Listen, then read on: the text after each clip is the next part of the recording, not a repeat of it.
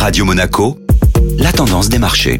La tendance des marchés avec la Société Générale Private Banking. Bonjour Delphine Michalet. Bonjour Eric. Les marchés européens ont abordé cette première séance de la semaine sur une timide hausse. À l'aube d'une semaine qui s'annonce calme en raison de la période estivale et alors que la saison des résultats touche à sa fin, l'indice parisien a joué la prudence hier en clôturant sur une hausse symbolique de 0,06% dans un maigre volume d'échange en dessous de 2 milliards d'euros.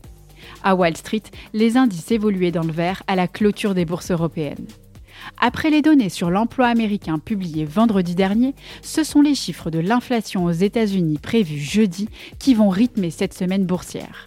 Les investisseurs seront focalisés sur cette statistique qui permettra de juger de la trajectoire future de la politique monétaire américaine. Et du côté des valeurs? Thales et Safran sont les seules valeurs de l'indice parisien à s'arroger un peu plus de 1% de gain sur la séance d'hier. A l'inverse, le titre Téléperformance affiche le plus fort repli de l'indice avec une baisse de 2,40%. Le spécialiste de la gestion des centres d'appel a été pénalisé par une note négative d'un broker qui anticipe notamment de nouveaux risques sur les prévisions 2023. Société Générale Private Banking Monaco vous a présenté la tendance des marchés.